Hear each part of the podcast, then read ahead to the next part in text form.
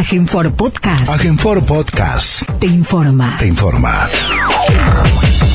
Sí, la contante que en este momento estamos con el doctor Hugo Bay, quien es el subsecretario de Recursos Naturales y Calidad Ambiental. Doctor, buenos días. Gracias por atendernos. Bueno, eh, usted ya está en conocimiento de los videos que se difundieron a través de las redes sociales por una cierta cantidad de, de peces en lo que se lo bañado a la estrella. Bueno, ¿por qué se está dando esto, doctor? Coméntenos. Sí, pero antes, si me permiten, voy a hacer una pequeña mención a, esos videos, digamos, ¿no? Que si bien son videos que expresan situaciones que se dan dando en estos momentos y que adelanto que son situaciones normales que se dan producto de la dinámica del bañado a la estrella, eh, uno no deja de pensar que estos videos que son hechos con gente que oculta la cara, que no da su nombre, que uno ve a uno que aparece que está con un arma, habría que preguntarse por qué está con arma en ese momento, siendo que la casa no está permitida, eh, haciendo menciones a a, obras del gobierno de una manera absolutamente eh, infundada, incluso criticando una veda, ¿no es cierto?, asociando eso con el porqué de una veda. En definitiva, son videos de gente que no da la cara y que tienen doble intencionalidad. Eso me parece importante remarcarlo en primer lugar. Ahora vayamos en sí a lo que muestra el video, como seguramente muchísimos otros videos de personas que recorren la inmensidad del bañado de la estrella, estamos hablando de un territorio de 400.000 hectáreas, que en su momento está cubierto absolutamente de agua y que lentamente con el transcurso del, tiempo va, eh, en el año va eh, llevando las aguas hacia los riachos inferiores, etcétera, etcétera. En un leve descenso, eh, esas aguas van disminuyendo y llega a este momento en el cual estamos en la época seca de, este ecosistema, que tiene la característica de ser un humedal que presenta la situación de tener una época húmeda y una época seca. En estos momentos los meses de octubre y noviembre son los meses de mayor, eh, digamos, eh, seca que se da en el ambiente, producto de que prácticamente el agua se ha ido y quedan solamente los pozones, cierto?, que se ven acumulados por gran presencia de carúmenes, que son los, aquellos que no han salido del sistema, como miles y miles y miles de otros que sí lo han hecho, ¿no es cierto?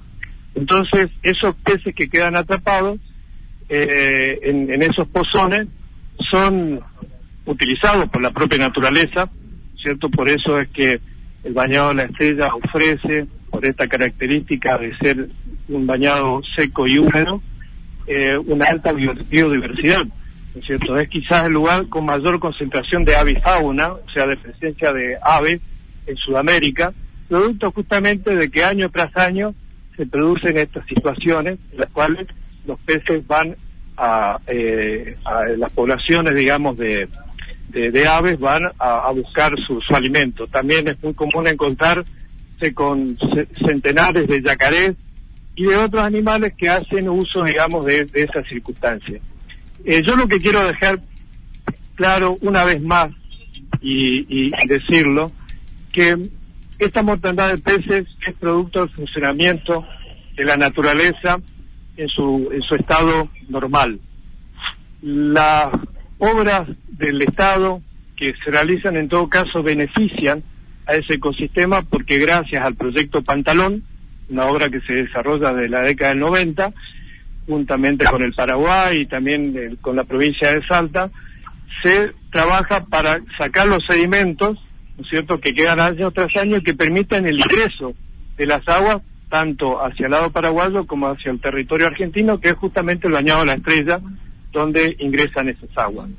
Eh, la, la circunstancia eh, de, de, tener esta época seca en estos momentos es justamente la, la situación de que no se están registrando lluvias, que por lo general en octubre y noviembre ya empiezan a producirse, y por lo tanto eso trae alivio al sistema, ¿no es cierto? Cuando eso no ocurre, se retrasan algunos días, algunas semanas, se produce mayor mortandad de peces. Recordamos que, que hace, hace varios meses atrás eh, hubo márgenes de lluvia increíbles que no se esperaban, ¿no? Sí, así es. Y toda esa agua fue discurriendo, ¿no es cierto? Fue yendo hacia hacia los ríos, a través de los ríos inferiores y arrastrando a, a todos los peces, a los cardúmenes de peces que, que estaban en el, en el lugar, digamos, porque eso actúa, es, es el como un delta del río Pilicomayo que actúa a vez como un lugar, como un criadero, ¿no es cierto? Entonces, lo que nosotros en realidad vemos en esos videos es la abundancia de, eh, de y la riqueza de eh, eh, fauna piscícola o que se da en el lugar. Lo que nosotros presenta, presenciamos en ese video es un porcentaje absolutamente, no sé, eh, eh, mínimo, absolutamente mínimo en relación a todo lo que producen esos ecosistemas, ¿no es cierto? Felizmente. Ahora, los cardúmenes que quedan son los que eh, generan, es, lo digo de esta manera, es la muerte que genera vida, digamos, ¿no es cierto? Porque eso también es aprovechado por el ecosistema para volver a, funcionar, cosa que va a ocurrir en su plenitud cuando en enero y febrero empiecen a llegar las aguas se normaliza y empiezan a llegar las aguas de la alta cuenca de Bolivia, producto de las lluvias del, de la alta cuenca boliviana, y que pueden ingresar gracias a los trabajos que realizan el gobierno junto con otro, con el gobierno de Salta y con el, el Estado argentino y el, el, paraguayo para que puedan ingresar todas esas aguas. Sí, se ha hablado también en el video, inclusive quizás por desconocimiento de estas personas que estuvieron filmando el hecho de que, mira, pasa esto porque cierran la, las compuertas o demás, o sea, es desconocimiento, ¿no? Sí, claro, fíjate que cuando hay abundancia de agua también le echan la culpa a que cierran las compuertas.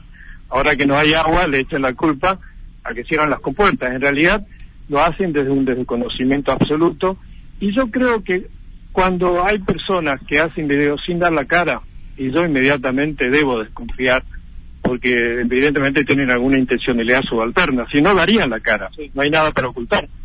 De hecho, uno puede encontrarse con, con cardúmenes eh, o situaciones como esta en distintos puntos de la extensa geografía. ¿cierto? Ahí estamos viendo un, un ámbito geográfico de, si se quiere, no sé, media hectárea, a lo sumo y estamos hablando de un ecosistema de 400.000 hectáreas. Entonces, lo más probable es que en muchísimos lugares, a lo largo del ancho del, del, del bañado, también se repitan esta, estos hechos.